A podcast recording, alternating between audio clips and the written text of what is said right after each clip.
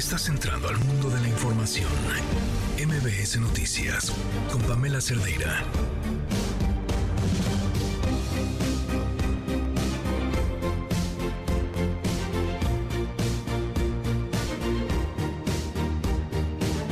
Muy buenas tardes. Hoy me encuentro transmitiendo en vivo desde Shanghái. Son las, para mí, las 6 de la mañana con un minuto, para la Ciudad de México, las 4 de la tarde con un minuto.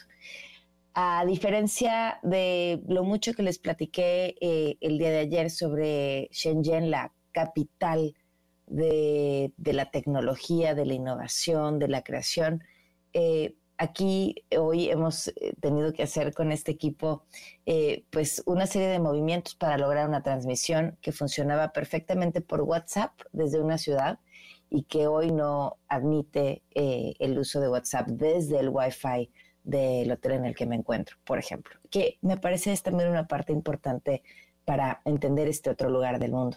Servicios como Google, en donde tenemos pues eh, casi todo lo que utilizamos para trabajar en este programa y llevarles esta transmisión tampoco eh, funcionan, al menos no desde la conexión pública que tenemos habilitada, que es el Wi-Fi del hotel. No es posible acceder a Google, tampoco es posible acceder a, a X, antes Twitter. Eh, esa última creo que le agradecemos un poquito. Pero quiero regresar un poco a, lo que me ha tocado ver y a lo que me ha tocado vivir. Eh, el día de ayer eh, fue una visita. Hagan de cuenta que están ustedes en un... ¿no? Pero de lo más lujoso, que mezcla el, el, el estilo de los pueblos europeos más bonitos con el de los grandes palacios. Esa es más o menos la mezcla, pero está enclavado en un medio de una ciudad japonesa, en una provincia que ha dedicado su crecimiento y su esfuerzo al mundo de la tecnología. Y en ese lugar, que, que además te vas moviendo y va cambiando de nombre según el pueblo europeo en el que esté inspirado, es en realidad un campus en donde 30.000 personas estudian, hacen investigación y se preparan para crear una de las tantas miles de patentes que Huawei, que es quien nos invitó a China, eh, tiene registradas. Y también empleados que quieren cambiar de posición, eh, están ahí estudiando unos cuantos meses para poderse preparar para la siguiente posición. Y tiene el centro relacionado con la ciberseguridad, un tema que nos viene con tanta pertinencia en nuestro país porque ha sido parte de la conversación pública, no política desde hace tiempo. ¿Cómo hace una compañía de ese tamaño que provee, quizá uno escuche la marca y piense en teléfonos celulares o relojes inteligentes, pero en realidad provee eh, sistemas de conectividad a un montón de servicios?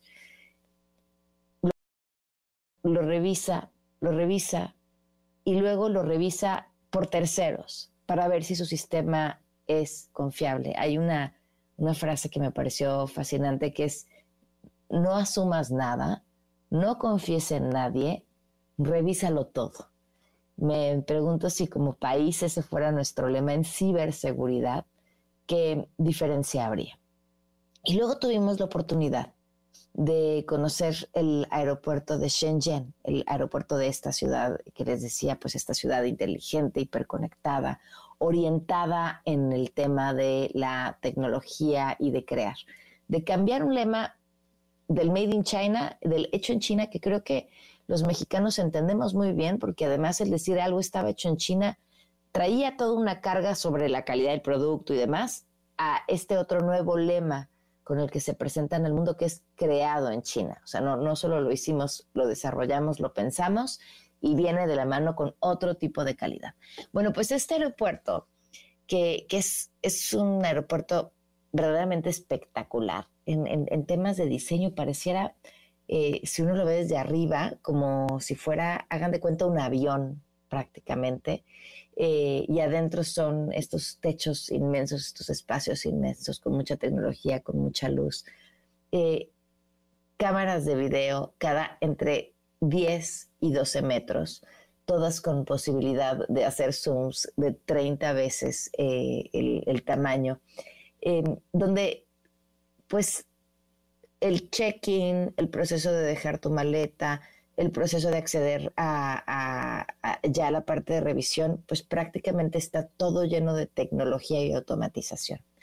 Hay otra vez robotcitos al interior del aeropuerto y si tú ya hiciste tu check-in y te encuentras con uno de estos pequeños robots caminando por el aeropuerto, te puedes parar frente a él y decirle, revisar a dónde voy. Y entonces el aeropuerto, el robot escanea tu rostro, es todo lo que necesita, escanea tu rostro y te saca una fotografía de tu pase de abordar donde dice en qué puerta es a la que tienes que ir para poder hacer tu check-in. Después de estaré compartiendo todos esos videos a través de sus redes sociales. Pero esas son las curiosidades de, los ciudadanos que usamos un aeropuerto. En el caso, por ejemplo, de lo que hay detrás, eh, el uso de la inteligencia artificial para detectar eventos que pudieran ser un riesgo de seguridad, es decir, si de pronto hay mucha gente que se agrupa en un solo lugar o se desagrupa rápidamente, como sería prácticamente imposible tener esa cantidad de personas revisando esa cantidad de cámaras que ocupan un aeropuerto, pues es la inteligencia artificial la que va aprendiendo qué eventos pueden ser un riesgo y en cuanto los detecta, da aviso de que hay una situación de riesgo en ese lugar. Y, y además, pensando en la tecnología al servicio de las personas, una de las cosas que que aprende esta inteligencia artificial es cómo organizar en dónde tienen que pararse los aviones para que así los pasajeros tengan que caminar lo menos posible del área de documentación al área a donde tienen que subirse con sus aviones. Eso y muchas otras cosas más que, que he estado observando acerca de la aplicación de la tecnología en la vida diaria este campus que les platico. Imaginen un centro de control donde tú puedes ver de manera virtual el mapa entero pues, de un campus donde conviven 30 mil personas y a través de mapas de calor saber perfectamente qué cantidad de personas hay en cada cuarto. Y entonces, como puedes saber qué personas hay en cada cuarto, pues aumentarle un poco la capacidad de internet justo en esa zona o bajarle la temperatura del aire acondicionado para que no estén eh, con tanto calor o controlar accesos, salidas, prever movilización en una situación de emergencia, es. Así que desde aquí les saludo un poquito desde el futuro, desde donde ya es para mí miércoles a las 6 y 9 de la mañana.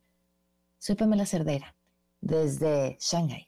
Comenzamos. El lamentable homicidio del lisiado Colosio en 1994 se condena al señor Aburto. Sus abogados y él mismo, la Comisión de Derechos Humanos, le solicita a la Fiscalía, porque así lo pide el señor Aburto, que se indague sobre el segundo tirador. Y la fiscalía llega a la conclusión que sí hay el segundo tirador y solicita orden de aprehensión. Y un juez rechaza la orden de aprehensión. La fiscalía está inconforme con la resolución. Va a apelar. Pero hay que agregar que a este personaje, según la investigación de la fiscalía, quien va a rescatarlo es García Luna, que trabajaba en el CISEN. Eso es lo que dice la fiscalía no es en efecto cualquier cosa.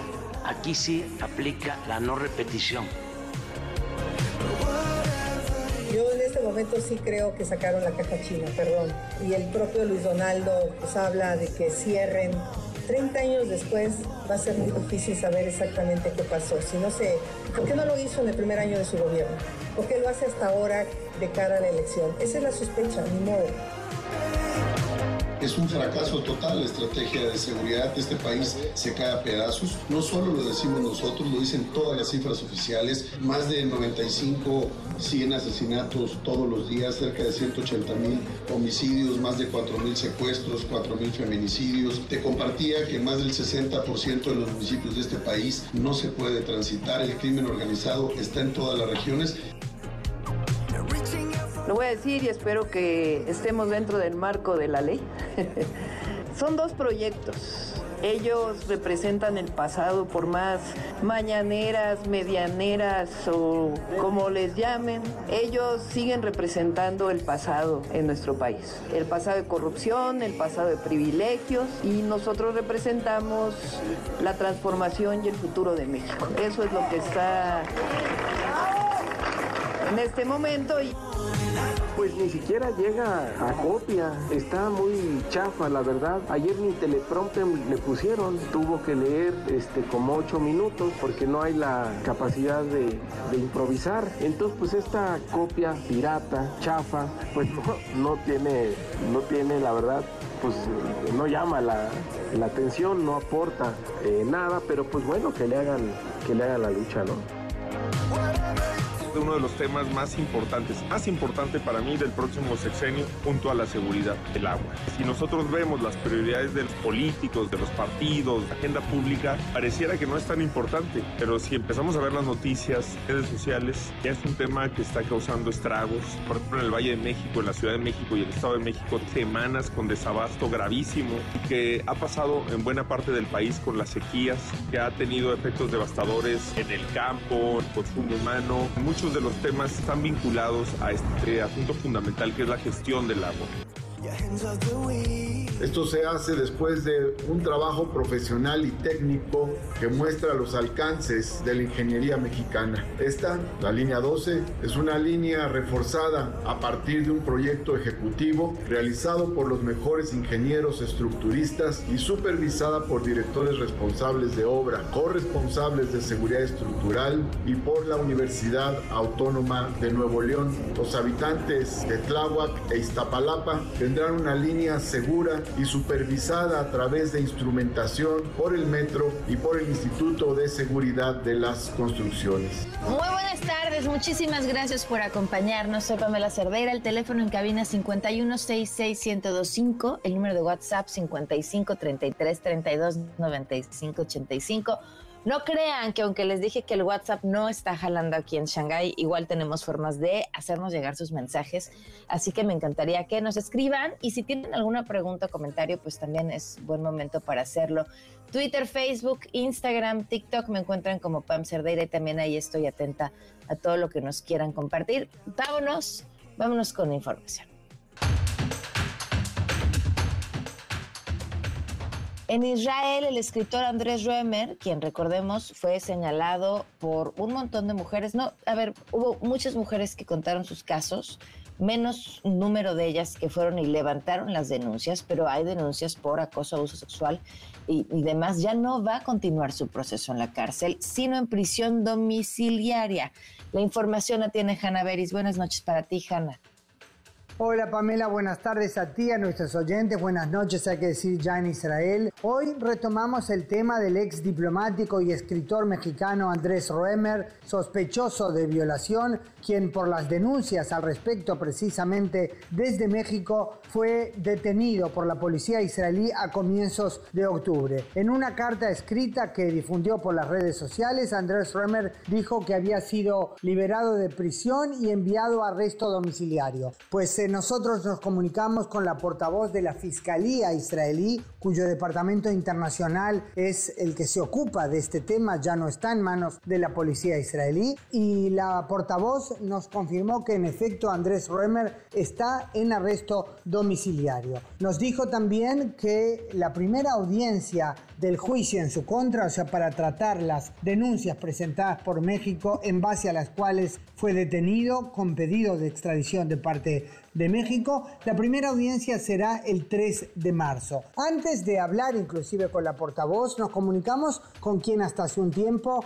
encabezó el Departamento Internacional de la Fiscalía, que tiene siempre bajo su jurisdicción el tema de las extradiciones al exterior, el doctor Yuval Kaplinsky. Y él nos dijo ante nuestra pregunta si acaso el hecho que hayan aceptado que em, pase a arresto domiciliario tiene algo que ver con lo que se supone puede ser el proceso de aceptar o rechazar el pedido de extradición de México y el doctor Kaplinsky nos dijo que no tiene nada que ver el aceptar arresto domiciliario es algo que depende más que nada de las garantías que da quien lo representa, eh, o sea que eh, pasa por ahí el tema. De todos modos, eh, aclaró que la portavoz de la Fiscalía, que es de arresto domiciliario con eh, medidas electrónicas de supervisión, que la Fiscalía se oponía a que se lo transfiera a arresto domiciliario, pero los jueces al final eh, aprobaron el pedido de los abogados que lo representan. Así que vamos a esperar y seguramente seguiremos el tema ya antes, pero el 3 de marzo es la primera audiencia en el proceso jurídico israelí de acuerdo al pedido de extradición presentado por México del ex diplomático Andrés Römer, sospechoso de violación. Hasta aquí mi reporte, Pamela. Gracias, Hanna. Buenas tardes. Eh, noches para ti, días para mí. Eh, pasan los días, el agua se está acabando en el sistema Cuchamal. Es la voz de la directora del organismo de la Cuenca de Aguas del Valle de México, el Aconagua, Citlali Peraza. Sumando las tres tenemos un almacenamiento de 311 millones de metros cúbicos correspondientes al 39.8% y en estas mismas fechas del registro histórico se tendría un almacenamiento de 600 millones de metros cúbicos correspondientes al 76.8%, lo que nos deja una diferencia del 37%. Y ojo a lo siguiente, el subsecretario de Salud, Rui López Ridaura, reconoció que hay un incremento de casos de COVID-19 en el país, por lo que llamó a la población a vacunarse. Escúchenlo. Sí, en efecto, hay una circulación que va incrementando de COVID. La vacunación con influenza ha tenido un avance del 76% con más de 26 millones de dosis aplicadas. Sin embargo, en COVID-19 es una cobertura del 28% con eh, un poco más de 5 millones de dosis. Estamos todavía en una época invernal. Es importante vacunarse, que acudan a sus centros de salud. Realmente tenemos vacuna Abdala y Sputnik. Ya veremos en el curso de la epidemia, pero lo más seguro es que el, la principal aplicación de Patria sea para la protección de la siguiente época invernal. bueno. Y ya casi tres años del colapso de un tramo elevado de la línea 12 sobre la avenida Tláhuac, la llamada línea dorada, fue reabierta en su totalidad. Adrián Jiménez tiene la información. Te escuchamos. Adrián, buenas tardes. ¿Qué tal? Buenas tardes, Pamela Auditorio. Fue a las 11.41 horas de este martes cuando reabrieron las seis estaciones restantes que se encontraban en obras de reforzamiento del tramo elevado de la línea 12 del metro que van de la terminal Tláhuac a la estación Tezonco. A 32 meses del colapso de una trave entre las estaciones Tezonco y Olivos, es un alivio que se reanude el servicio en su totalidad en la llamada línea dorada. No obstante, persiste el nerviosismo sobre la seguridad en esta línea. Esto fue lo que comentó la señora Reina. Vamos a escucharla. Pues no crea, está la inseguridad, pero pues esperamos, ¿no? Comendarnos a Dios y que todo esté bien. Pero sí, yo venía normalmente ya cuando estuvo hasta periférico, ahí ya, pero siempre está la, el nerviosismo y la de pensar, pero bueno, esperemos que siga funcionando este bien como el estudiante Rodrigo del Ángel Villa eh, coincidió en que pues en un inicio habrá desconfianza, desconfianza no obstante pues eh, destacó la utilidad de la línea para ahorrar tiempos en sus traslados. Previamente en la terminal que el jefe de gobierno Martí Batres destacó la obra de rehabilitación y aseguró que los usuarios tendrán una línea segura. Vamos a escuchar. Esto se hace después de un trabajo profesional y técnico que muestra los alcances de la ingeniería mexicana. Esta, la línea 12, es una línea reforzada a partir de un proyecto ejecutivo realizado por los mejores ingenieros estructuristas y supervisada por directores responsables de obra, corresponsables de seguridad estructural y por la Universidad Autónoma de Nuevo León. Los habitantes de Tláhuac e Iztapalapa tendrán una línea segura y supervisada a través de instrumentación por el Metro y por el Instituto de Seguridad de las Construcciones. En tanto, el secretario de Obras, Jesús Esteba, refirió que la línea dorada se llevó a casi el doble de resistencia con las obras a las que fue sometida. Además, señaló que las pruebas estáticas y dinámicas fueron realizadas por encima de lo que establecen las normas. Por su parte, el director del metro, Guillermo Calderón, habló sobre la operación y el incremento que prevén en el número de usuarios. Vamos a escuchar.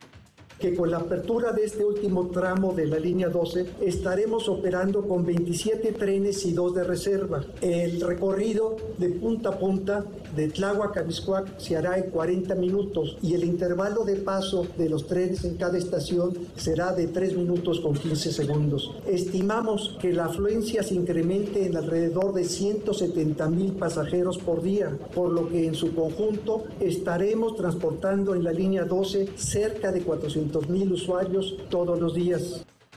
En la reapertura total de la línea 12, las autoridades capitalinas no hicieron mención alguna de las 26 víctimas de la caída de la trave entre las estaciones de Sonco y Olivos ocurrida la noche del 3 de mayo de 2021. Pamela Auditorio, la información que les tengo.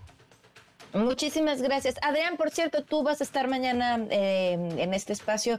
Ojalá podamos enlazarnos eh, a la misma hora que, estaremos al aire, que estarás tú al aire, estaré yo en un tren de alta velocidad con conexión 5G, entonces será interesante poder platicar. Ojalá que podamos eh, establecer la charla y estaremos con mucho gusto el día de mañana a partir de las 4 de la tarde. Un fuerte abrazo, Adrián. Muchas gracias. Gracias, igualmente. No obstante, el representante de las víctimas, Teófilo Benítez, eh, señaló que se está pasando página en este caso sin haber fincado responsabilidades. Escúchalo. Esta obra realmente tuvo muchísima dilación por la propia manipulación de la tragedia, así como de la reconstrucción de ese tramo elevado. Ellos aseguraron que sería una investigación a fondo, sin miramientos de ninguna índole y con base al propio dictamen de la Fiscalía y de su investigación internacional. ¿Y qué fue lo que pasó? Realmente ocultaron a, a gente que era responsable, como lo es Florencia Serranía. El día de ayer, minutos antes de las 7 de la noche, terminó este mensaje que ofreció el gobierno sobre todos los datos de periodistas que han asistido a las mañaneras cuyas identificaciones quedaron expuestas a través de la red y aseguran que se trató de una extracción ilegal de información. Rocío Méndez, te escuchamos. Buenas tardes, Rocío. Buenas tardes. Autoridades responsables, incluido el Instituto Nacional de Transparencia, deberán determinar la responsabilidad y sanciones, indicó el vocero de presidencia Jesús Ramírez ante la extracción, como destacabas, de datos de 263 de 309 acreditados para la cobertura de las actividades de presidencia de la República, una actividad que se realizó desde España con cuenta y contraseña no canceladas de alguien que colaboró en comunicación social del Poder Ejecutivo. Vamos a escuchar. El gobierno de México está actuando para evitar que se prolifere esa información. Está realizando la denuncia correspondiente ante la Fiscalía General de la República contra quien resulte responsable por esta eh, extracción ilegal de información del sistema del gobierno de México. Esta información que se extrajo ilegalmente afecta a 263 periodistas que vieron vulnerados sus datos. Aunque en la base de datos hay 309 personas que estaban ahí expuestas, solo 263 había sus datos personales en su conjunto. Había 186 credenciales de lector que tenían los datos de domicilio completo. Había 63 pasaportes, uno más ilegible. Había dos currículums había una licencia de Estados Unidos que un periodista utilizó para acreditar su identidad, una CURP y 10 documentos que había expedido el Instituto Nacional de Migración de periodistas de, de, origen extranjero que trabajan en México. Hay cuatro personas más que solo aparece su fotografía sin ningún dato más el coordinador de Estrategia Digital Nacional, Carlos Emilio Calderón, reconoció que se detectó esta irregularidad una vez que se difundieron comentarios en redes y reportes informativos desde el pasado viernes. Se utilizó una cuenta de usuario que ya no trabaja aquí para extraer ilegalmente estos documentos. Se identificó que el acceso a la aplicación durante la extracción fue desde direcciones IP registradas en España. Es decir, que los datos a los cuales se tuvo acceso con esta contraseña de forma ilegal fue desde España. Y obviamente se está cooperando con todas las autoridades correspondientes en la investigación. Importante saber que el aplicativo como tal no fue vulnerado, lo que sucedió es que alguien ingresó al aplicativo por medio de una cuenta y vía esa cuenta extrajo la información. Bueno, en la analogía del coche, en realidad el coche estaba estacionado y cerrado con llave y alguien agarró una llave y lo abrió. O sea, no es que hubiera estado con la puerta abierta. Y el tema de la ciberseguridad, a nosotros nos preocupa mucho que los sistemas están protegidos y la vulneración, el tema ilícito fue que alguien entró a un sistema que pide contraseñas con una contraseña que no era de su identidad. Cuestionado sobre los señalamientos a la oposición del presidente Andrés Manuel López Obrador ante este robo de datos y documentos, esto respondió Ramírez Cuevas.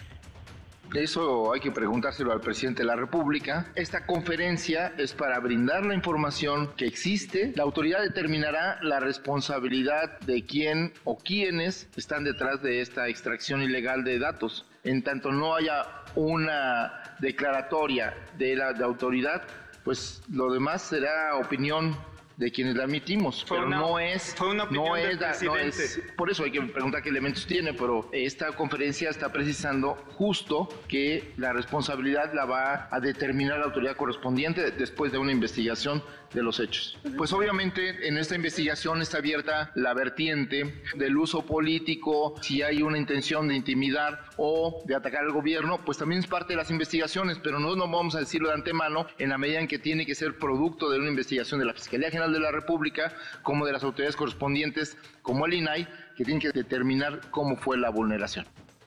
Pamela, el reporte al momento. Muchísimas gracias, Rocío. Buenas tardes. Buenas tardes. Vamos a hablar de este asunto más adelante, porque, porque, porque no es tan sencillo y porque si alguien usó la contraseña de alguien más y el usuario para entrar, sigue siendo una debilidad en el sistema de ciberseguridad, es una debilidad en los procesos, es un error de ellos. Ojo a lo siguiente, en Jalisco, madres buscadoras fueron amenazadas de muerte tras las labores de búsqueda del sábado pasado en el predio de Zapopan. El Marta Gutiérrez, nos vamos hasta allá contigo, te escuchamos, buenas tardes. Gracias, eh, Pamela. Estas madres buscadoras pertenecen al colectivo Buscando Corazones de Jalisco. Una de las mamás amenazadas se llama Pilar Flores. Ella es madre de Luis Ángel Balades Flores, desaparecido el 24 de octubre de 2023 y quien tiene 24 años. La señora informó que recibe una llamada telefónica donde le advierten que si no deja de buscar a su hijo la desaparecerán y matarían a sus otros hijos y nietos. Desde el noviembre pasado, Pilar solicitó a la fiscalía buscar a su hijo en ese terreno donde se pretende construir una torre o ya se construyó parte de una torre de departamentos, pero nunca fue informada de que ese lugar ya había sido asegurada, pero por fraude. Apenas este viernes fue notificada que el lugar fue liberado y por eso el sábado se realizó la búsqueda.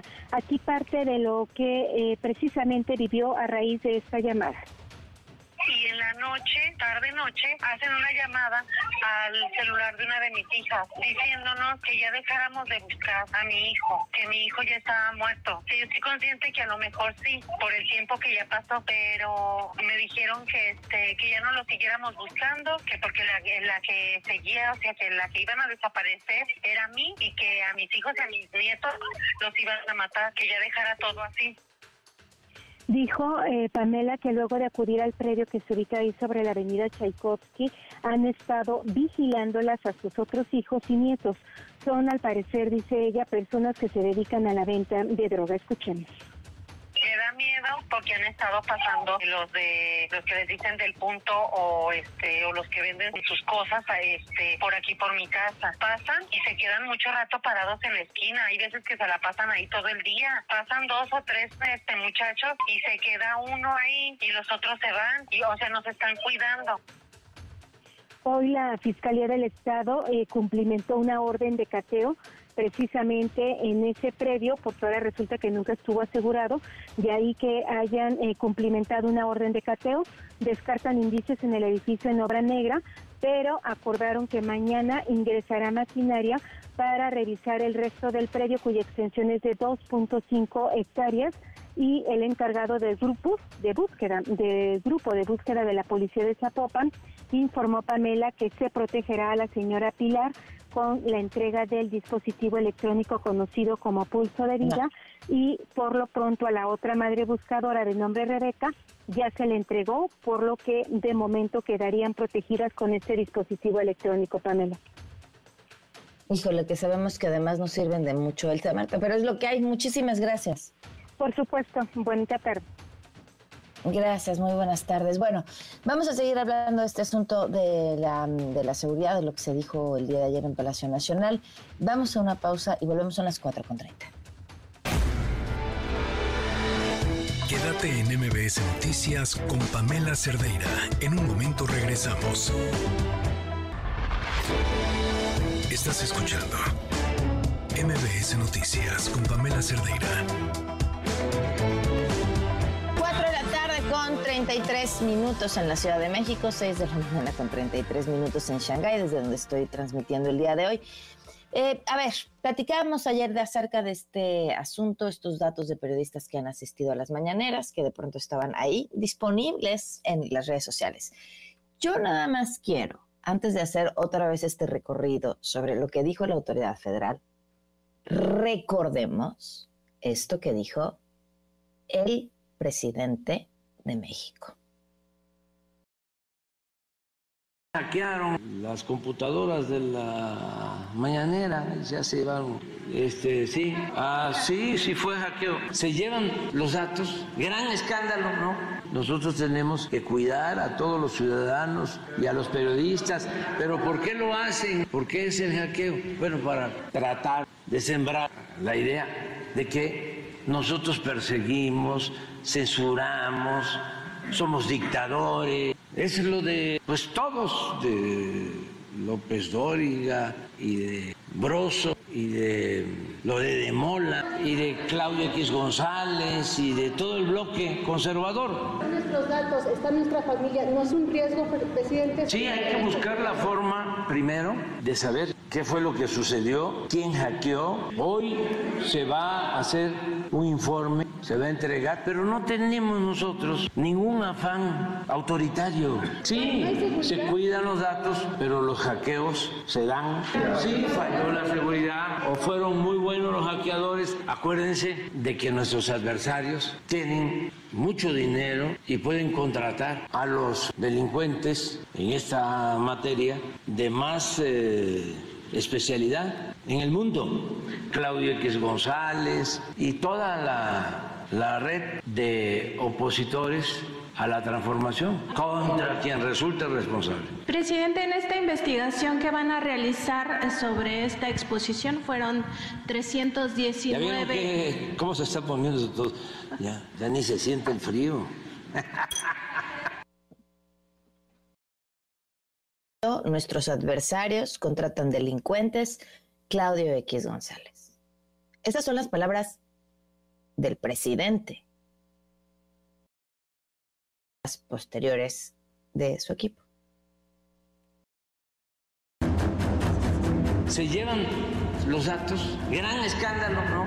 Nosotros tenemos que cuidar a todos los ciudadanos y a los periodistas, pero ¿por qué lo hacen? ¿Por qué es el hackeo? Tratar de sembrar la idea de que nosotros perseguimos, censuramos, somos dictadores. Es lo de, pues todos, de López Dóriga y de Broso, lo de Demola y de Claudio X González y de todo el bloque conservador.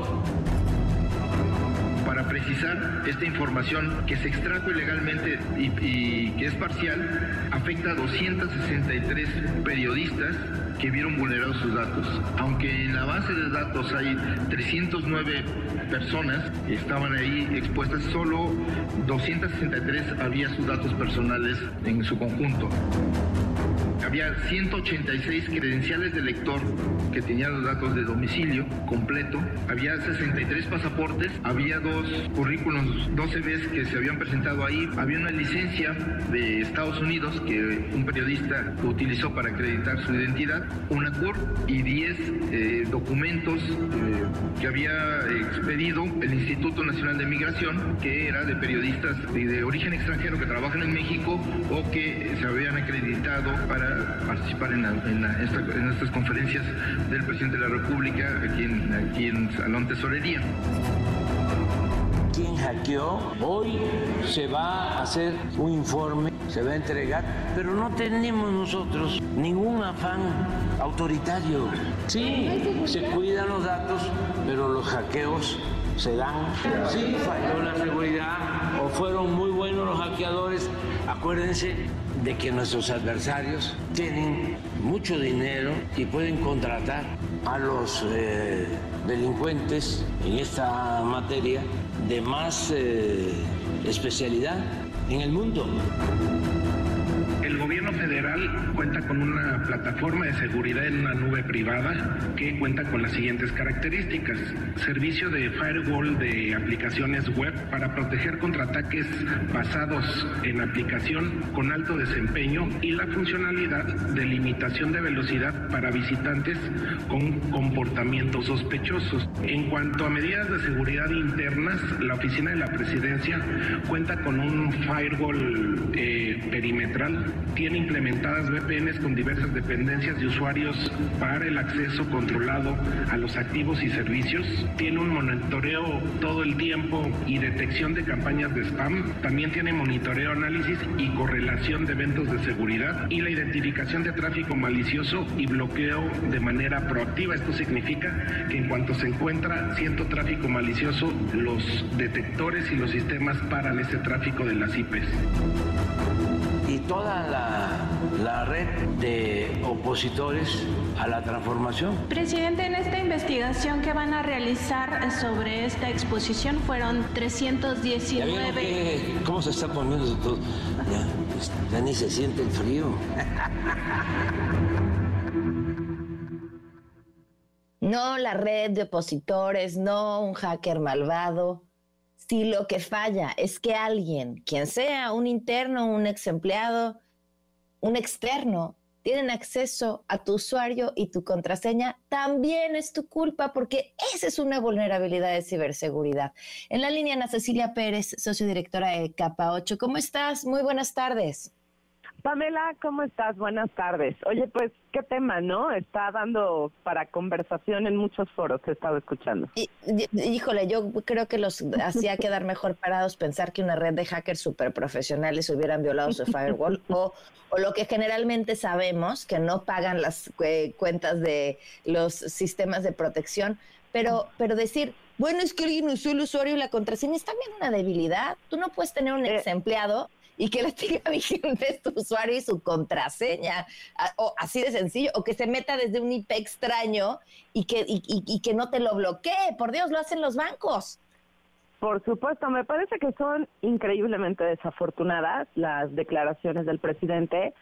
Por supuesto, dejan entrever mucha ignorancia en el tema, muchas contradicciones, el volver a caer en un discurso ya muy desgastado a estas alturas del sexenio, pero sobre todo, pues deja ver que las prácticas eh, de gestión de identidades y gestión de accesos que pudieran caer, digamos, incluso en, en, en, lo más común, ¿no? en el sentido común, perdón. Eh, sale un empleado, pues pones en suspensión la cuenta, a lo mejor por un periodo de tiempo, la das de baja, etcétera. Ahorita a lo mejor incluso estas declaraciones para todos aquellos ex empleados de las oficinas de la Presidencia de la República, pues están probando ahorita sus cuentas de acceso y sus contraseñas, porque si una estaba de alta y pudieron acceder a través de ella, pues seguramente muchas deben de seguir vigentes y seguramente las están utilizando, ¿no? Y al final creo que tenemos aquí varios problemas que mencionar, ¿no? El primero que todavía hay una falta de conciencia del impacto, ¿no? En términos de que todavía hay gente que dice, bueno, pero ¿qué pasa con que tengan esos datos? Pues pasan muchas cosas y estamos hablando de periodistas en donde nuestro país además está clasificado como el lugar más, más peligroso para ejercer el periodismo. Y si alguien eh, que no le ha gustado a lo mejor a un reportaje, un artículo, un comentario, una investigación de algún periodista, consigue su nombre completo, los dos apellidos, la dirección, su número de CURP, etcétera, pues muy bien puede, se le, le, estamos, digamos, poniendo la información en charola de plata para que investigue más y busque por dónde hacerle daño, ¿no? Y eso pues nos pone vulnerables en este escenario particular, por supuesto, a los periodistas, pero en realidad es un escenario que nos pone en peligro a todos, porque estamos hablando de la presidencia de la República y el manejo de datos y las prácticas de gestión de sistemas que están llevando a cabo.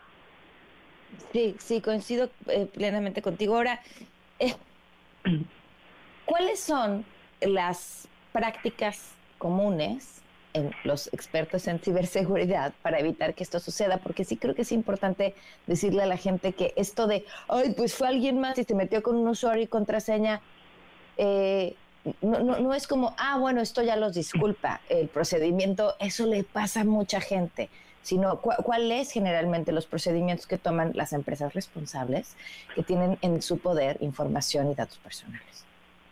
Pues primero, la verdad es que si algo tiene bien México son las regulaciones en términos de lo que debiéramos de estar haciendo, este que esa es una de las grandes funciones eh, que hace el INAI, el Instituto Nacional de Acceso a la Información, y tenemos la ley de protección en posesión de particulares, en posesión de sujetos obligados, etcétera, y ahí te dicta toda, digamos, no te dice el cómo, pero sí te dice el qué tienes que hacer, ¿no? Y como cualquier organización, eh, pues dentro de las prácticas debemos de tener, muchas veces se habla que la ciberseguridad es un tema tecnológico, pero en realidad va más allá de un tema tecnológico. Al final, el tema tecnológico es un habilitador de una serie de políticas, procesos, procedimientos, protocolos y normas de conducta que una organización define como su postura de seguridad y entonces las habilita o las regula a través ya de los controles tecnológicos.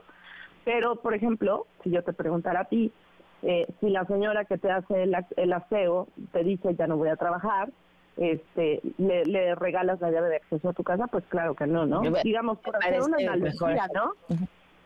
Eh, entonces, cuando alguien decide por voluntad propia o porque incluso tú decidiste retirarlo de una organización, por supuesto haces un respaldo de su información porque probablemente tengas que acceder a ella para hacer investigación de cosas, pero revisas todos los accesos que tiene a la red, a los sistemas de información, a su equipo de cómputo, etcétera, y todos esos accesos, por supuesto que los bloqueas. Además de que como organizaciones, sí, por ejemplo, porque hay un tema que también declararon hoy, es que las direcciones IP a través de las cuales se, se, se hizo ese robo de información fueron de España. Hay que recordar aquí dos temas importantes. Si una organización, por ejemplo, no tiene a ningún empleado trabajando que necesite conectarse desde España, como mencionaron que tienen un firewall muy bien configurado, y para todos aquellos que no conozcan un firewall, a mí me gusta la analogía de es un policía, ¿no? Y es el policía que si tienes a qué entrar a un edificio de oficinas, por ejemplo, y cumples con los requisitos, te deja entrar. Pero si no tienes nada que entrar, pues no te deja entrar. Eso es básicamente un firewall en una red perimetral de una organización.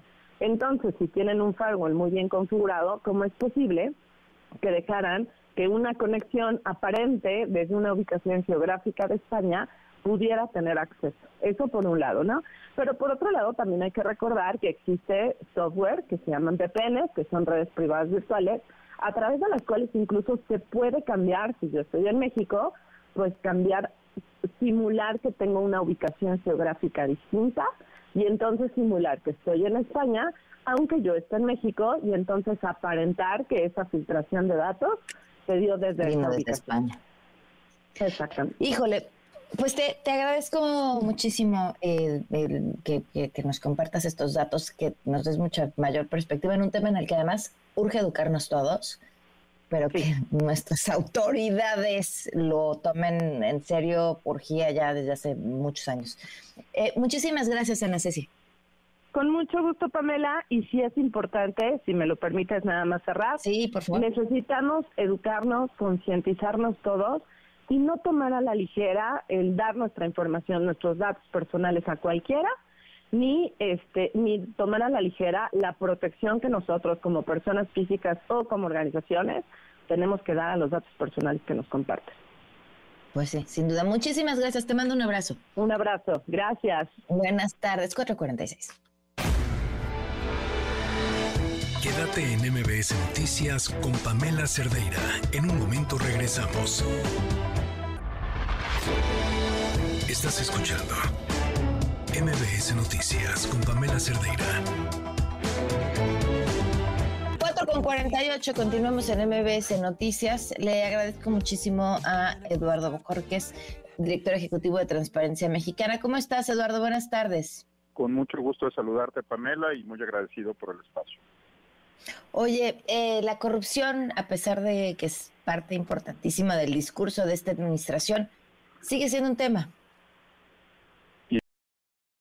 Porque se acabó el tiempo, ya se acabó el sexenio y lo que estamos viendo en los instrumentos internacionales, en este caso el índice de percepción de la corrupción de Transparencia Internacional, es que México sigue estancado con la misma calificación de hace cuatro años y pues todo parece indicar que este será un reto más para la nueva administración, gane quien gane las elecciones en, este verano, eh, tendrán que entrarle al tema de la corrupción porque no se erradicó y tampoco se le devolvió al pueblo lo robado. a pesar de que había un instituto con ese nombre dedicado a devolverle al pueblo lo robado. Eh, a ver, pero ¿cómo entender el lugar que ocupa México y los indicadores que, que utiliza eh, esta organización justo para sacar este indicador? Mira, este es un, un instrumento que se hace, perdóname, ya va a parecer jocoso, pero desde antes del periodo neoliberal, ¿no? Digamos, desde hace muchos años se vienen midiendo a los gobiernos. Lo que sea que eso signifique. Se ha asegurado de, eh, pues, no importa si son de izquierda, de derecha, de centro, eh, con mayor carisma, con menor carisma. Eh, Transparencia Internacional ha venido midiendo la corrupción ya por muchos años. Como tú te seguramente te acordarás, el presidente López Obrador en la campaña ofreció mejorar 40 lugares en este instrumento. Esa fue la oferta que se hizo. En el primer año de gobierno mejoraron ocho lugares y todo parecía que iba a ser mucho más sencillo de lo que terminó siendo. Este es un instrumento en donde los informantes son especialistas, mujeres y hombres de negocios de todo el mundo que pueden evaluar eh, pues no solo un evento o un escándalo, sino una tendencia, si efectivamente se está controlando la corrupción en un país.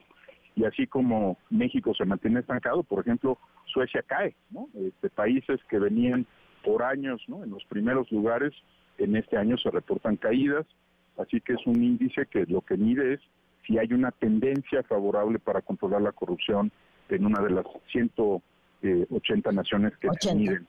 Sí, así es. A ver, México ocupa el lugar 126. Eh, desde el 2022 es que no hay movimiento en este índice lugar que se encuentra México. Sí, desde hace cuatro años tenemos 31 puntos de calificación. Pamela, la mejor calificación es 100, ¿no? Países como Dinamarca. No, no, bueno, estamos más que reprobados sí, lamentablemente sí, y pues había esperanza, ¿no? También la de que siendo esta una prioridad eh, discursiva del gobierno, se iba a mover en estos instrumentos internacionales y no, no, no ha ocurrido desde hace cuatro años, seguimos estancados.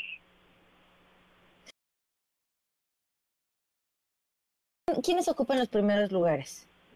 Mira, normalmente eran países como de nórdicos, como Dinamarca, como Suecia, como Noruega. Por eso te decía hace un momento que, Suecia es un tema que está empezando a presentar pocos rojos porque ha caído en el índice y ahora lo ocupan lugares eh, como Nueva Zelanda, Australia, que si me preguntas cómo estaban hace 20 años, no estaban ahí, ¿no? Son países que cambiando de gobierno, cambiando de administración, de signo político, han mantenido un esfuerzo eh, pues al paso de los años y han ido mejorando. Nueva Zelanda ahora está en la mejor posición junto con Dinamarca y esto lo que lo que ilustra es que se puede, ¿eh? Que no que hay países que se han planteado el tema y le han dado la vuelta a, pues por lo menos eh, en términos relativos al problema de la corrupción. No significa que la hayan erradicado, pero pero que están haciendo lo que tienen que hacer para mejorar en estos instrumentos. A ver, hablabas de nosotros tenemos una calificación de 31 sobre 100, Dinamarca tiene 90, Finlandia 87, Nueva Zelanda 85, Noruega 84, Singapur 83, eh, Suecia 82, Suiza 82. Eh, ahora, a ver, ¿qué están haciendo estos países que nosotros no hacemos? Mira, lo que la sociedad mexicana planteó hace algunos años. Primero, dejar de pensar que este es un tema de voluntad política, porque no lo es es un tema sistémico, hay que trabajar con las instituciones que se tienen, eh, con la Auditoría Superior, con la Fiscalía General de la República, con la Secretaría de la Función Pública, con el SAT, con la UIF, en fin, trabajas con todas las instituciones, con un sistema, en el caso de México se llama Sistema Nacional Anticorrupción, pero tú sabes bien que se le han puesto todas las trabas que se han podido al sistema, y lo que hacen estos países es que por un lado modernizan su administración pública, mejoran trámites y servicios, se deshacen de las filas, de los temas que pueden afectar al ciudadano, pero a gran escala no dejan impunes los grandes casos de corrupción. Ve desde hace cuánto tiempo venimos arrastrando el tema de Odebrecht, todavía no hay nadie sancionado. Eh, desde hace cuántos años venimos hablando de la estafa maestra y entran y los detienen y se abren carpetas y se cierran carpetas, pero pues realmente no hay ninguna sentencia en firme y ahora se agrega... Este el seguimiento del dinero nunca se hizo. Exactamente, no mira, eh, para que el auditorio se pueda dar una idea, un país que da la, la batalla bien en contra de la corrupción recupera al año por dinero desviado en el orden de billones de dólares. ¿sí? Cuando haces bien la tarea, eh, le metes billones de dólares, es decir, miles de millones de dólares en, en, español, ¿no? Como los decimos en español. Este, tú ves los cheques que se han presentado, ¿no? Algún contrato ahí que se restableció y recuperaron 20 millones de pesos. Para, si la estafa maestra fueron 7 mil millones, el gobierno de México debió haber recuperado y puesto en las arcas de la nación cuando menos la mitad de eso. De lo que tenemos ahorita en Segalmex, que son 9 mil millones de pesos, pues lo que tendría que entrar de vuelta a las arcas de la nación serían cifras pues de esa magnitud. Eh, ¿Cuánto, se ha, ¿Cuánto se ha recuperado de Segalmex? Mira, de Segalmex lo que se ha ido limpiando es, es cuánto es observable. Todavía no se recupera, ¿no? Entonces van diciendo, mira, se logró comprobar 100 millones de pesos, mil millones de pesos. Por eso al principio se hablaba de 15 mil millones y ahora se habla de 9 mil, porque lo que han ido es solventando las observaciones. Pero la caja registradora no ha sonado, Pamela, ¿no? Es decir, eh, al final de todo esto, si tú lo piensas, mira, por ejemplo, quien ha sido acusado como responsable, probablemente la va a librar en el proceso judicial porque no son buenas luego las investigaciones de la fiscalía y es muy fácil echarle luego la culpa al juez, ¿no? O sea, haces mal la carpeta, integras mal la investigación y luego te sales políticamente con que es un tema de los jueces, ¿no? Cuando tú no hiciste tu chamba de investigar bien. No, no, no hiciste bien. Pues, Eduardo, te agradezco mucho que nos hayas acompañado y sigamos hablando del tema de lo que sí podemos y de lo que debemos hacer. Te lo agradezco mucho. Al contrario, Pamela, muchas gracias a ti, será un gusto hacerlo. Muy buenas tardes. Miren, brevemente, para que se den una idea, nuestros vecinos del lugar, eh, República Dominicana, Ecuador, que están, por cierto, mejor que México, y hacia abajo, Camerún, Madagascar, eh, Cambodia, Congo, y así. Así estamos.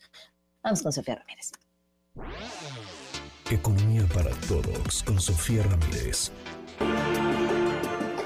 Sofía, ¿cómo estás? Buenas tardes. Buenas tardes, Pam. Hoy vamos a hablar de crecimiento, pero quiero apuntar algo, lo que decía ahorita Eduardo Bojorquez.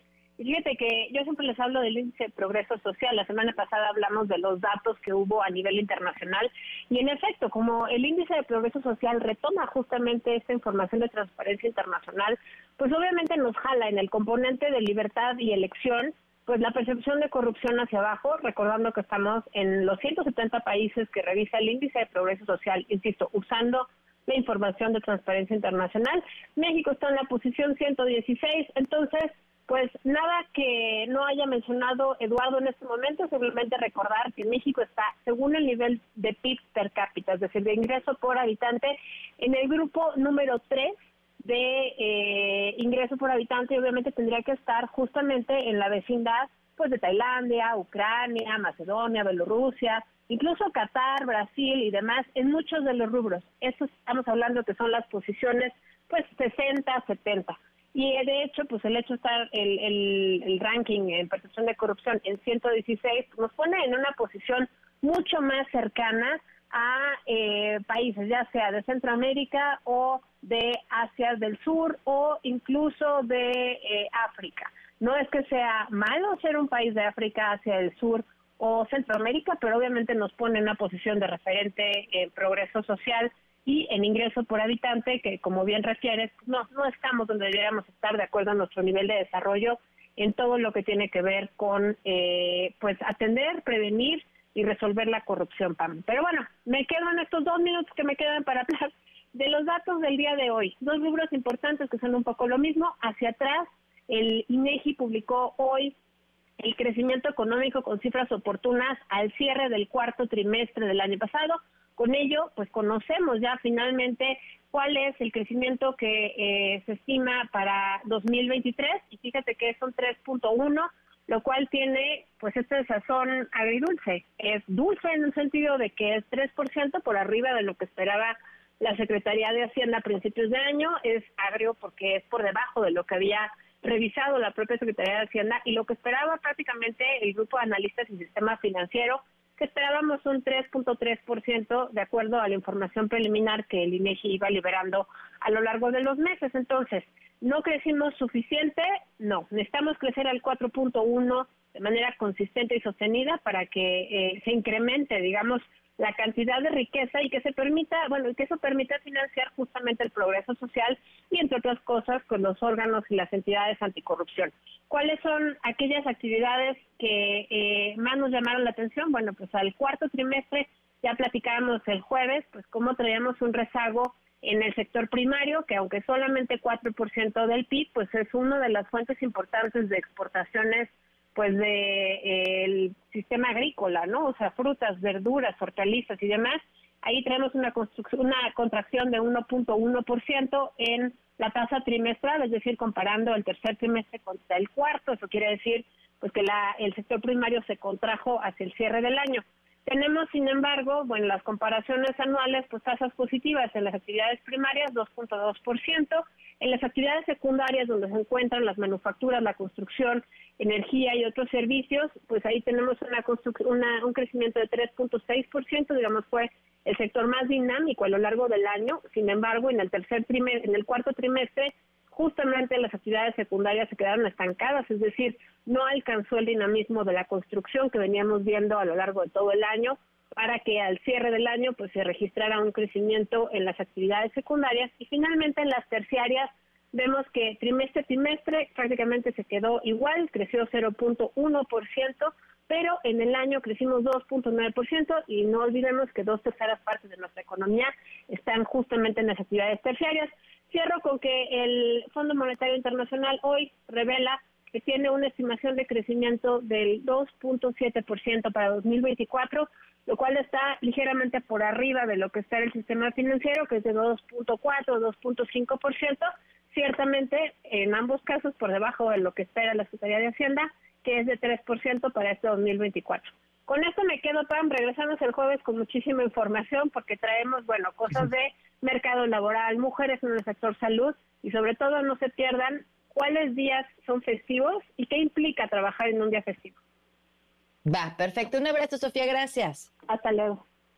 Buenas tardes. Brevemente, les di el, no fue, no fue preciso el dato que les di del el vecindario de, de, la corrupción, mejor que México, eh, lugares hacia arriba, Kenia, El Salvador y Níger, y peor que México, aunque igualmente calificado Togo, Djibouti, Esvantini y Mauritania. Y luego, bueno, Bolivia, eh, Pakistán y demás. Ahora sí, vamos a una pausa. Quédate en MBS Noticias con Pamela Cerdeira. En un momento regresamos. Estás escuchando MBS Noticias con Pamela Cerdeira. 5 de la tarde con 5 minutos en la Ciudad de México, 7 de la mañana con 6 minutos en Shanghai, desde donde me encuentro transmitiendo el día de hoy. Nos vamos con la información. Arrancamos en Chihuahua. Familiares de Esmeralda Castillo Rincón, reportada como desaparecida desde hace más de 14 años en Ciudad Juárez, denunciaron que la joven ya no está en el nuevo censo del gobierno federal. Sus padres indicaron que lo último que supieron de las autoridades fue cuando la fiscalía les dijo que ya no tenía sentido seguir buscándola, pues es obvio que está muerta. ¡Qué vergüenza! En Quintana Roo, cuatro personas murieron ayer por el hundimiento de una embarcación turística entre Cancún e Isla Mujeres. En la línea Israel García Rojas, corresponsal de MBC Noticias en Cancún. Te escuchamos, Israel. Buenas tardes. Buenas tardes, Pamela, para ti todo tu auditorio. La Fiscalía General del Estado de Quintana Roo confirmó la muerte de cuatro personas en el naufragio de una embarcación turística que navegaba entre Isla Mujeres y Cancún la noche del lunes. La embarcación tipo ballenera de nombre Diosa del Mar llevaba 19 personas a bordo, 17 turistas, el capitán de la embarcación y un marinero. sobrepasando su capacidad que es de 10 pasajeros. Alrededor de las 20-30 horas se reportó el número de emergencia 911, el naufragio de la nave. Al lugar llegaron embarcaciones de Marina Armada de México y Capitanía de Puerto, quienes realizaron el rescate de los turistas y la recuperación de los cuerpos de los cuatro ahogados. Los fallecidos de nacionalidad mexicana son dos mujeres, un hombre y un menor de edad. Al parecer, una de las causas del naufragio se debió al fuerte oleaje y viento provocados por un frente frío que transita sobre la península de Yucatán. Último, Palema, Pamela, te informo que el capitán de la embarcación, Ramón GC, se encuentra detenido en las instalaciones de seguridad pública en Isla Mujeres hasta que se determine su responsabilidad del incidente. Hasta aquí el reporte desde Quintana Roo. Gracias, Israel. Buenas tardes. Muy buena tarde. La Red Nacional de Refugios advirtió que en los últimos seis años se han cometido en el país 16.579 homicidios dolosos contra mujeres y 5.556 casos de feminicidio. Y ojo esto, en 2023 el 29% de las mujeres usuarias de refugios solicitaron apoyo a instituciones, pero fueron ignoradas. Y atentos también a este caso, Manuel Alberto Velasco desapareció en el 2021, escasos metros de su domicilio en la colonia Ampliación Las Águilas, en aquel de Álvaro Obregón. Hoy, dos mujeres vinculadas al caso fueron finalmente sentenciadas. La historia la tiene Juan Carlos Alarcón. Juan Carlos, te escuchamos. Buenas tardes.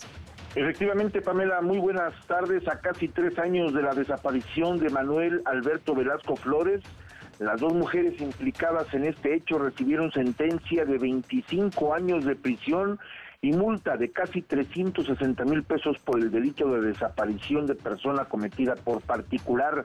El Tribunal de Enjuiciamiento dio la razón a los fiscales que llevaron a cabo la acusación y determinó la responsabilidad penal de las dos mujeres por el citado ilícito, informaron autoridades judiciales a MBS Noticias. Las investigaciones demostraron que Tania Sánchez Trejo y Brenda Morales Vázquez fueron las últimas personas con las que Manuel Alberto, de entonces 32 años de edad, estuvo reunido. Los fiscales de acusación y enjuiciamiento expusieron con pruebas contundentes que ambas mujeres llegaron al domicilio de la víctima en la alcaldía Álvaro Obregón. Manuel Alberto abordó un vehículo Honda que conducía Tania y Sandra se fue en la parte trasera del auto. Las indagatorias refieren que se dirigieron juntos a la colonia San José de los Cedros en la alcaldía Coajimalpa, pero a partir de ese día, 4 de febrero de 2021, nadie supo más de él.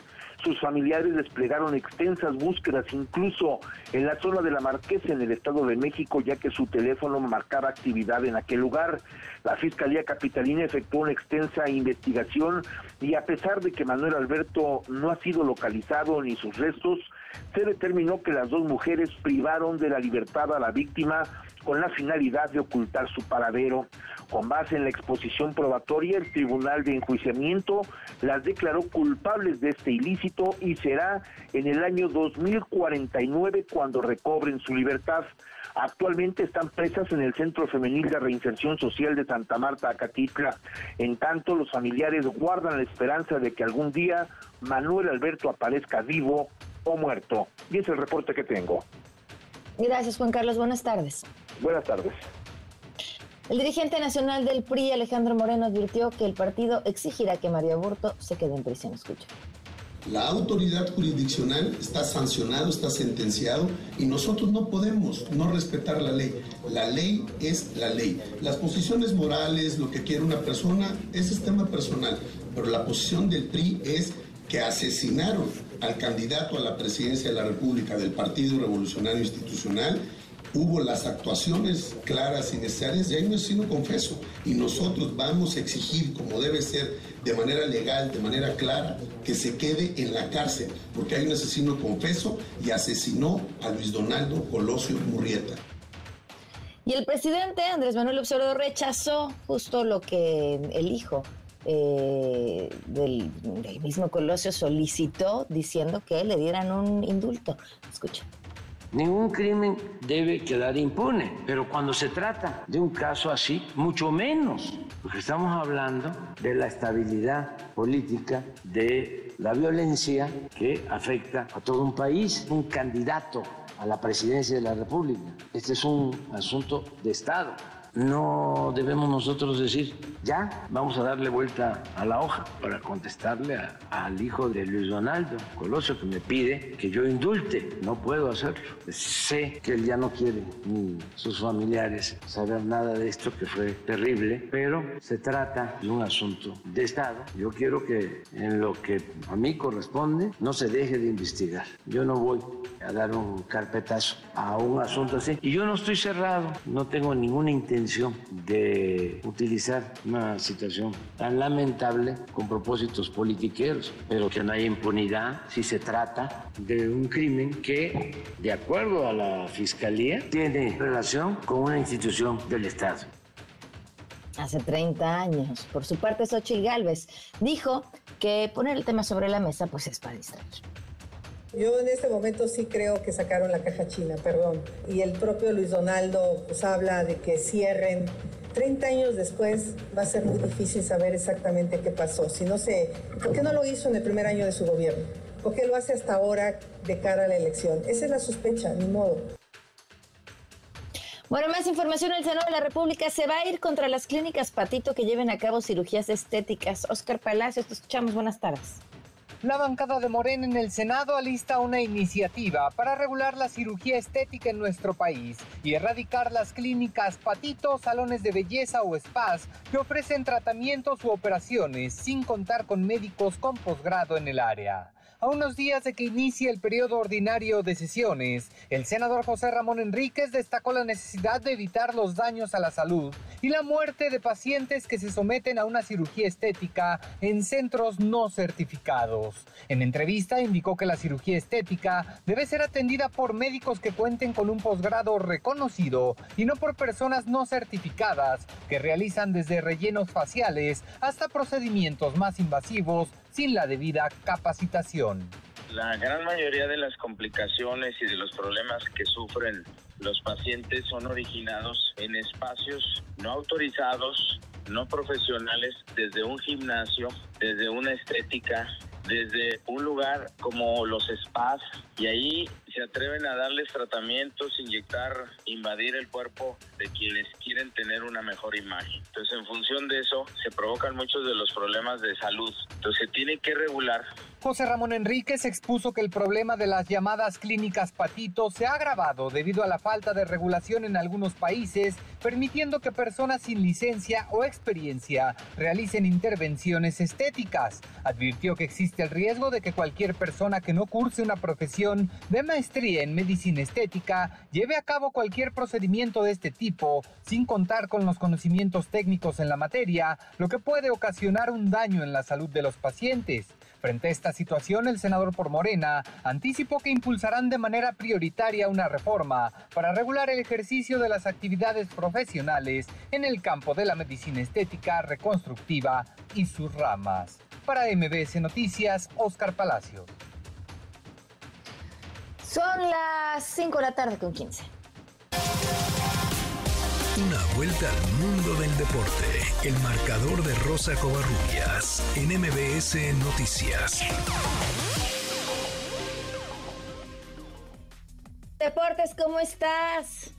Pam, ¿qué tal? ¿Cómo estás? Buenas tardes. Arranquemos con la información del deporte blanco porque el día de hoy se dio a conocer el cartel de jugadores que estarán en el abierto mexicano de tenis que se celebrará del 20 24 de febrero al 2 de marzo en Puerto de Acapulco. Son 11 tenistas que están dentro del top 20 quienes estarán disputando el título, entre ellos cuatro que están dentro de los 10 mejores del mundo, Alexander Zverev, Olger Run, Taylor Fritz y Stefano Tsitsipas encabezan este cal que estará en el puerto de Acapulco. Álvaro Falla, director del torneo, habló al respecto. Desde el principio, si recuerdan, eh, algunos de ellos eh, grabaron unos, videos eh, apoyando a Acapulco y pidiendo más bien que, que, que soportáramos o diéramos un aporte a, la causa de reconstrucción de Acapulco. y, y ahí estaba Tsitsipas, estaba Alexander Zverev, estaba Dimitrov. Hay muchos que han enviado mensajes de solidaridad que han contribuido bastante a, promover y a motivar al público en general para que nos, dé su mano y nos apoye en este, en este tema de la fundación.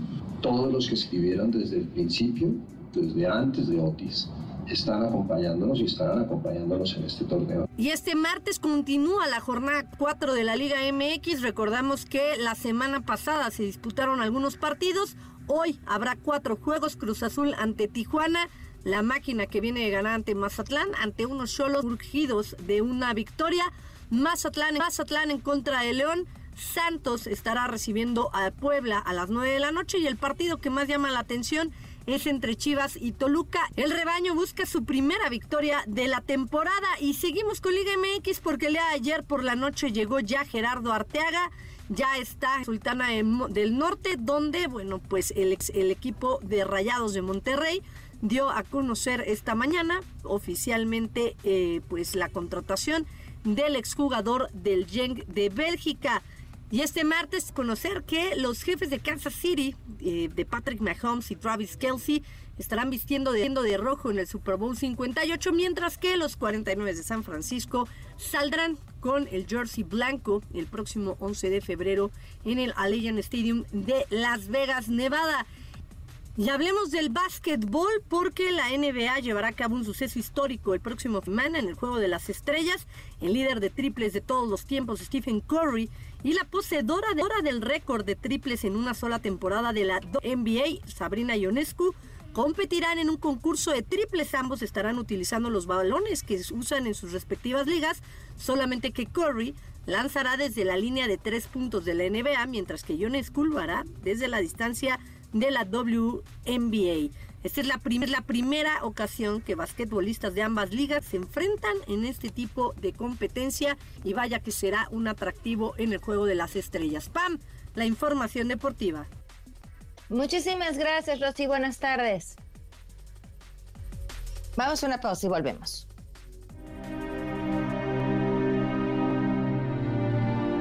Pamela en MBS te invita a ver Consentimiento, un montaje que transita entre la drama y la comedia negra, que aborda temas y lenguaje legal.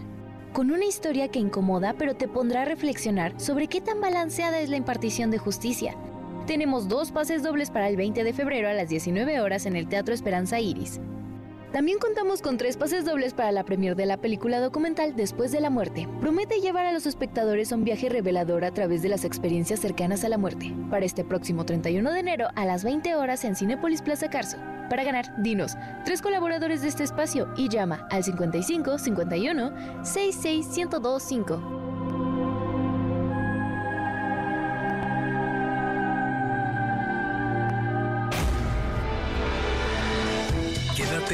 MBS Noticias con Pamela Cerdeira.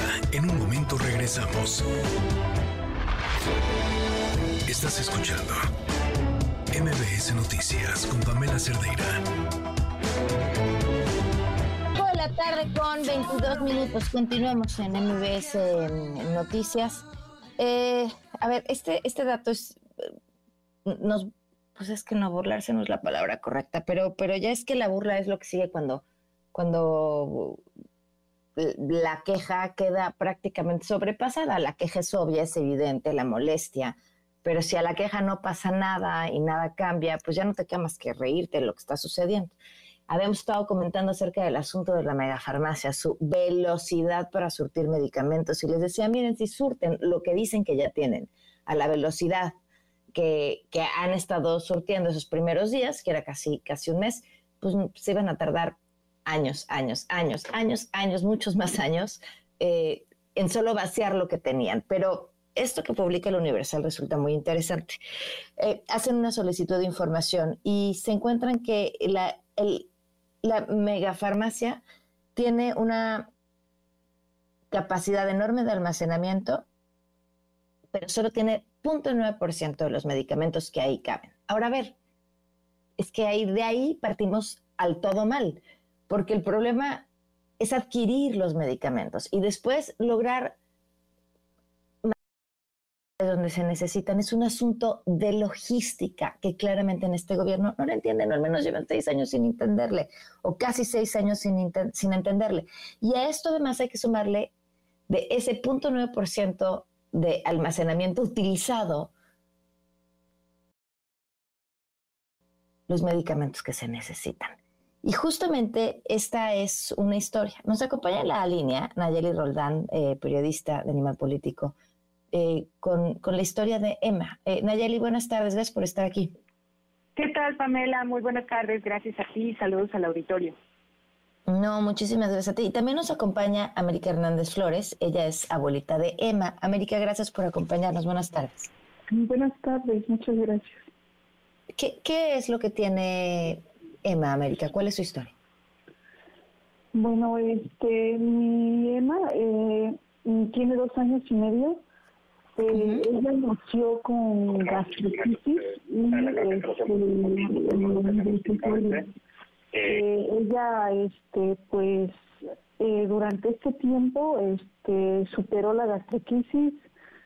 a los tres meses nos las entregan y tuvimos una nena feliz, una vida normal hasta el día 18 de noviembre. Eh, empieza con unos días antes con una fiebrecita, el cual pensamos que era un resfriado, hasta que el día 18 de noviembre empieza a convulsionar.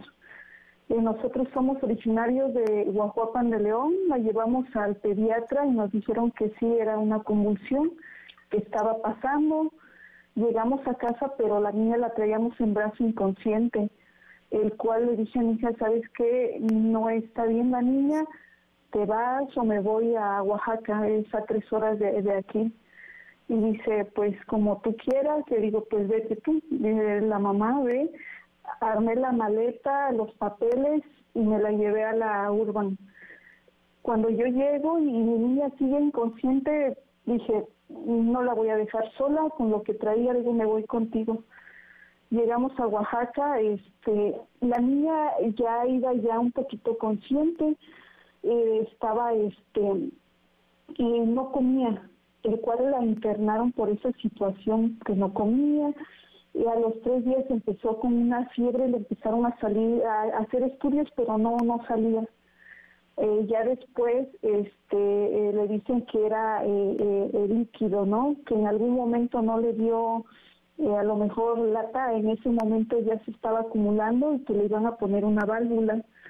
Le ponen la válvula y este nos dicen que el estudio tenía una pequeña infección, que se iba a quedar 15 días para tratarla y ya se daba de alta que la niña pues ya empezaba a comer, estaba ahí bien, estaba consciente, nos las entregan el 18 de diciembre, nos las traemos a casa, estuvo normal, comía, estuvo Navidad, Año Nuevo, pero ya en esos días como que ya sus ojitos empezaban a estar así como grandecitos, ¿no? Raros, este, ya como que estaba más decaída, el día 4 o 3 de noviembre me dice mi hija, este, voy a ir a sacar unas citas, pero mejor me las llevo para que la vencen. Se va el 3 de noviembre, me avisa en la tarde que ya le habían dado cita para un estudio, una tomografía y unos estudios, pero que era mejor que se quedara ella ya para que mm, fuera más rápido eh, me marca del 4 de, noviembre, de, enero eh, a, la una de la mañana que la niña había convulsionado, la internan y ya, la niña ya, estaba más deteriorada, ya estaba ya así acostada. Eh, me dices que este, van a sacarle estudios, y estuvieron sacándole estudios y, decían que pues no, no salía. Y hace ocho días este, eh, me, nos comentan que ya había salido una bacteria en el agüita de la niña, este, que le iban a sacar una tomografía con contraste. Ya la niña antes de eso ya la habían entubado. Este fue, este, estuvo una semana, le quitan el oxígeno y nos comentan sobre la bacteria y sobre el estudio de, que, que hicieron de la tomografía con contraste. Ahí yo ya no estuve, estuvo mi hija y me comenta que ya encuentran algo ya extraño en, por lo que ella me comentó ah, es un quiste o pus en el cuarto ventrículo el cual la niña necesita ya una cirugía pero este el doctor le dice que no no no tienen ahí el equipo y que no la puede hacer. Al día siguiente, que es el miércoles, el hospital empieza a mandar solicitar referencias al Hospital de la Niñez de Oaxaca, al Hospital este, eh, Juárez y lo que es al Instituto Nacional de Pediatría, el cual al día siguiente el Instituto Nacional de Pediatría le, dice que no hay lugar. Y ya nosotros aquí en Guajuapan, yo como no estamos juntas, ella se queda en Oaxaca, este, eh, se viene a descansar y yo me voy porque no hay eh, alguien más que, que nos pueda suplir. Este, empezamos a checar, ¿no? Cuál es la situación, nos, la niña nos la, eh, bueno, tiene ahorita, este, está como muy grave y el doctor pues nos dice, ¿no? Que, que, la, que la infección va bajando, pero que si esa cirugía no se le realiza, pues la niña, pues va a ir deteriorándose hasta que pues, mm, pues lo peor, ¿no? Pase.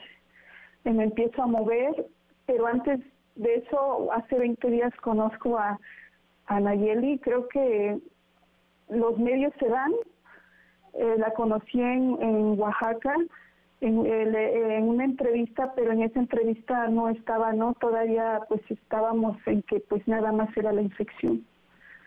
Eh, la contacto y, y, le pido ayuda, le pido ayuda que, que, que no sé qué hacer, porque a mi nena le urge esa cirugía y, los lugares donde eh, empieza, este, hemos ido a tocar puertos, pues no.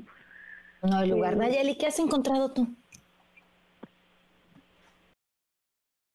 Eh, Pamela, pues la verdad es que mm, este este caso nos ejemplifica justamente el estado de el sistema de salud de este país.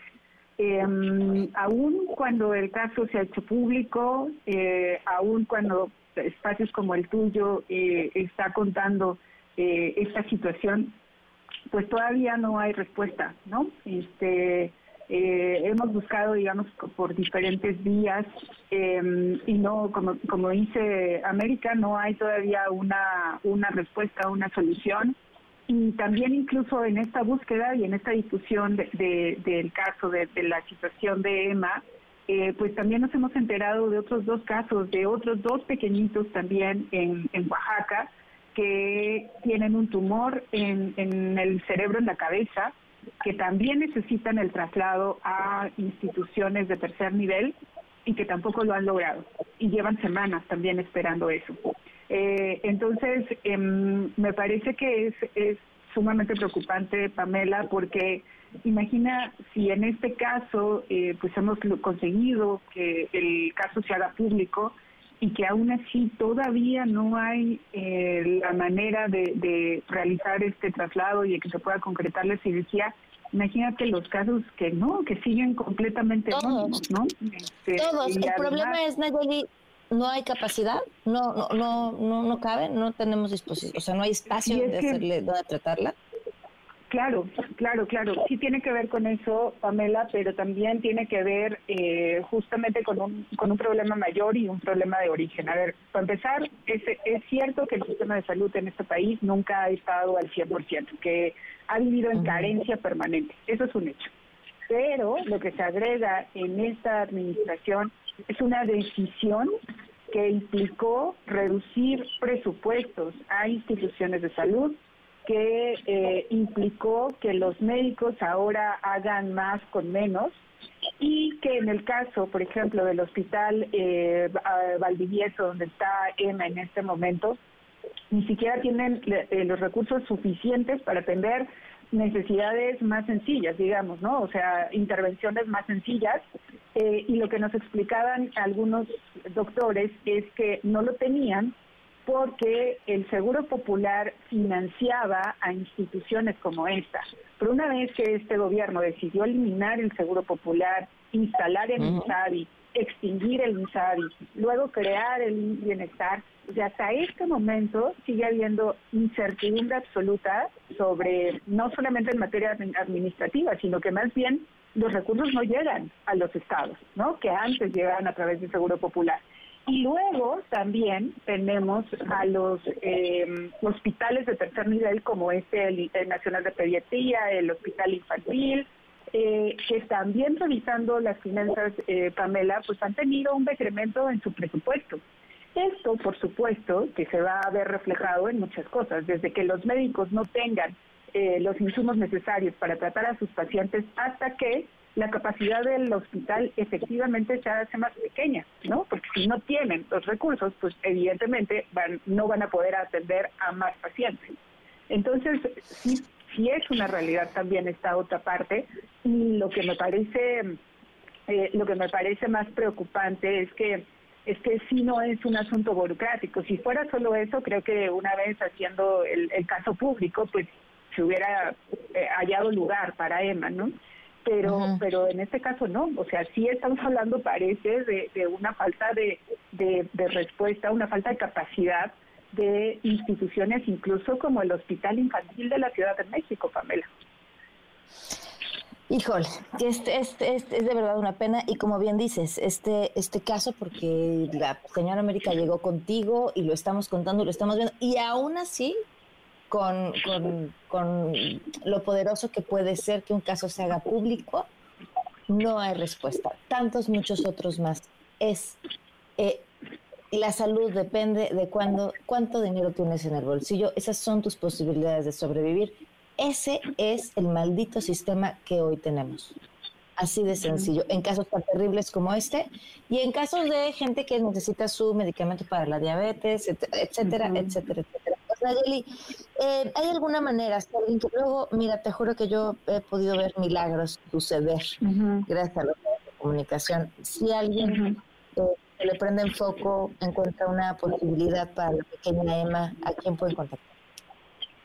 Claro, eh, pues eh, podríamos ser a través de, de, nuestras redes sociales, eh, Pamela, porque evidentemente el contacto personal de, de, América y de su familia este, no, no es tan viable anunciarlo, pero en mis redes sociales yo estoy en contacto directo con, con la familia, con la señora América, y pues ahí podríamos este, podríamos eh, encontrar la manera de, ayudar y de que esto esto se pueda resolver y que Emma pueda ser intervenida em, y e insisto no solo ella sino que hay un montón de casos también esperando y, que creo que que em, me parece importante resaltar que que los ciudadanos tenemos también eh, la obligación de enterarnos de este tipo de casos y también de finalmente seguir exigiendo a todos nuestros gobiernos, como lo hemos hecho este, desde siempre, ¿no? En que mm, los servicios públicos tienen que ser fortalecidos y no debilitados. Así es. Muchísimas gracias, América. Muchísimas gracias. Esperamos que exista una respuesta pronto para Emma. Y gracias, Nayeli. Un fuerte abrazo. Sí, gracias, Pamela. Gracias, buenas tardes. Eh, son las 5 con 37 minutos.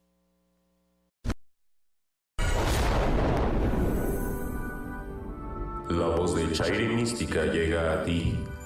Amigos, aquí los guiaremos mediante los astros por la senda que debes recorrer para combatirlos. Si creen que esto es falso, nosotros tenemos otros datos. Chairi Mística viene desde tierras lejanas a ayudarte en tu carrera política para que dé los frutos que esperas. Fuego Hueso, candidatura 2024. Solo envía Pamela más tu signo zodiacal al 1025 y recibirás información importante que no debes dejar pasar. Los dejamos con Chairi Mística.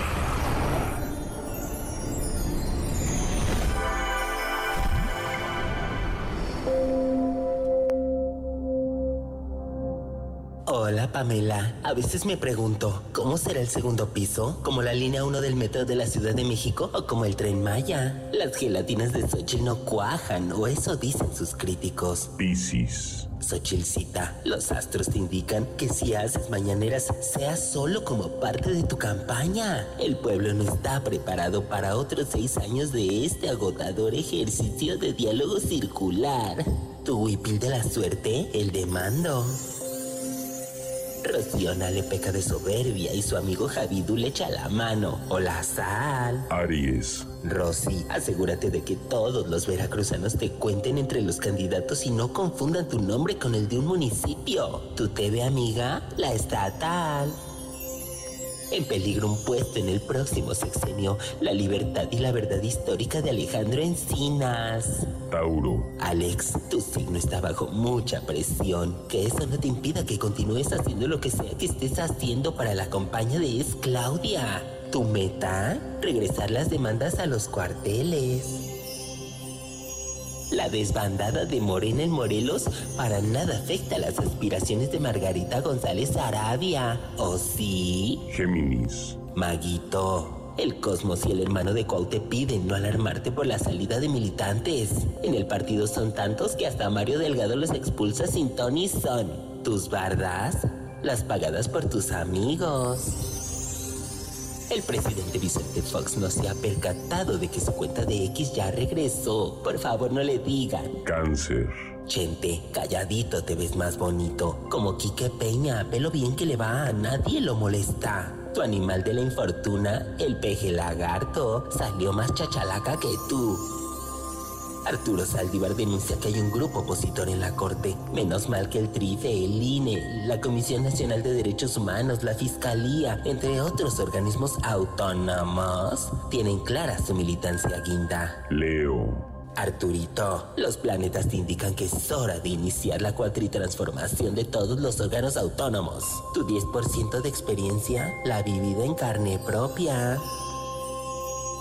Hasta aquí la primera parte del horóscopo político, Pamela. Nos escuchamos la próxima con la segunda parte de los designios del cosmos. Tu amiga Chairi Mística.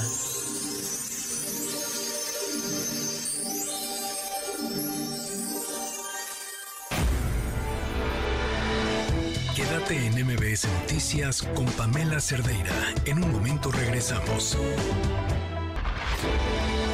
Estás escuchando MBS Noticias con Pamela Cerdeira.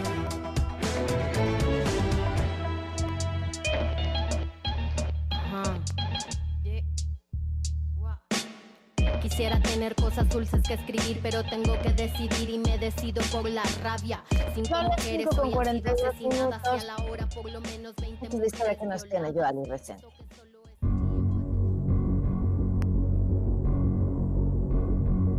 María Luisa Villanueva Márquez fue sacada el 6 de enero del año 1998 del restaurante Porky ubicado en Zacatecas, Morelos, y llevada por unos policías de ese estado a una casa de seguridad donde fue torturada cuatro días porque esos policías ya tenían un plan para ella.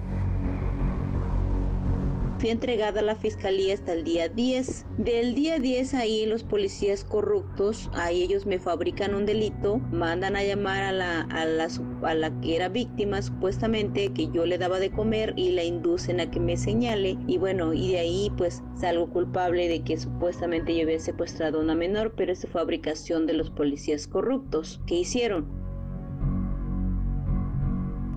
y su vida. Lo ocurrido a María Luisa Villanueva no es una historia aislada. ¿Cuántas como la de ella hay en este país? Han pasado más de 25 años desde lo ocurrido y apenas hace nueve fue escuchada y respaldada y la clave estuvo en los amparos. Hoy lo narra así para este espacio. Yo no tuve eh, ningún tipo de apoyo para empezar pues una lucha. Fue hasta hace nueve años que pusimos una denuncia para que se investigaran a los policías que me detuvieron, que me torturaron también. Entonces desde ahí estamos en una investigación con la fiscalía. De hecho la fiscalía fue la principal pues que se opuso a que se abriera la investigación, ya que pues de- alegaba cosa juzgada, se sobresella y bueno, bueno, bueno, fue primero la fiscalía la principal institución que me, que me cerró la puerta. Fueron por medio de dos amparos que le ganamos pues a esta institución, a esta fiscalía, para que se abriera la investigación y desde hace nueve años pues tenemos a- abierta una investigación que aún ya concluyó, pero bueno, la fiscalía aún se niega, hay una obstrucción de la justicia, hay una omisión por parte de la fiscalía en cuestión de querer llevar a estos eh, que me torturaron ante un juez. Así, María Luisa Villanueva hasta hace unos días todavía en prisión y ya en libertad, compartió la decisión de realizar una huelga de hambre para el 15 de febrero, al no ser consideradas las pruebas aportadas a su caso, ni obtener reconocimiento de inocencia ni justicia, ni la judicialización de la carpeta por parte de la Fiscalía de Morelos. Pero el presidente del Tribunal de Justicia de aquel estado, Luis Jorge Gamboa Olea, tenía también otro plan para ella, callarla, minimizarla, darle libertad pero sin reconocer la inocencia de la morelense María Luisa Villanueva. Escuchemos en su voz lo que tiene que denunciar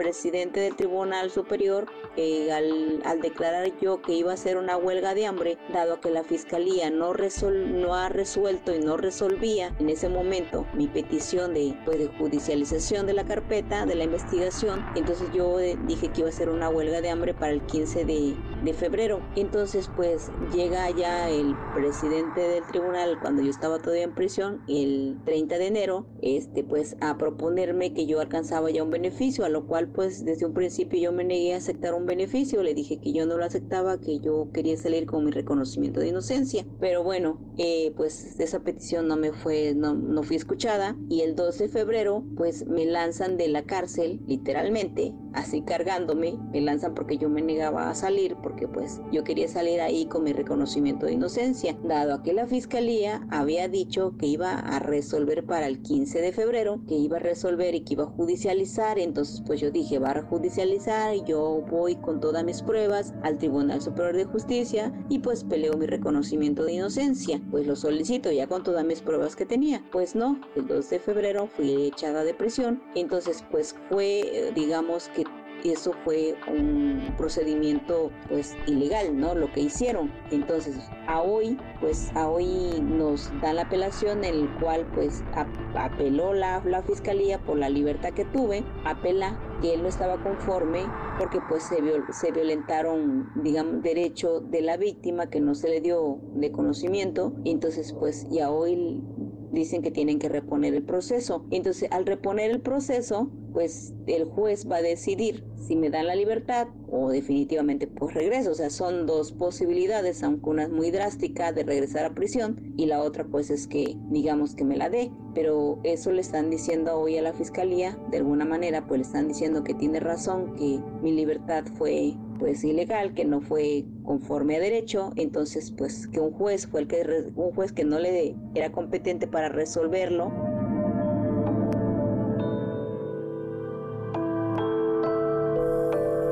qué se van a atrever más las autoridades de Morelos? ¿La van a regresar a la cárcel o temen ser denunciados y exhibidos por una inocente? Soy yo, Ali y si usted tiene una denuncia, escríbame a periodismo o síganme en mis redes sociales, en Twitter, en TikTok o en Facebook. Me encuentra como arroba en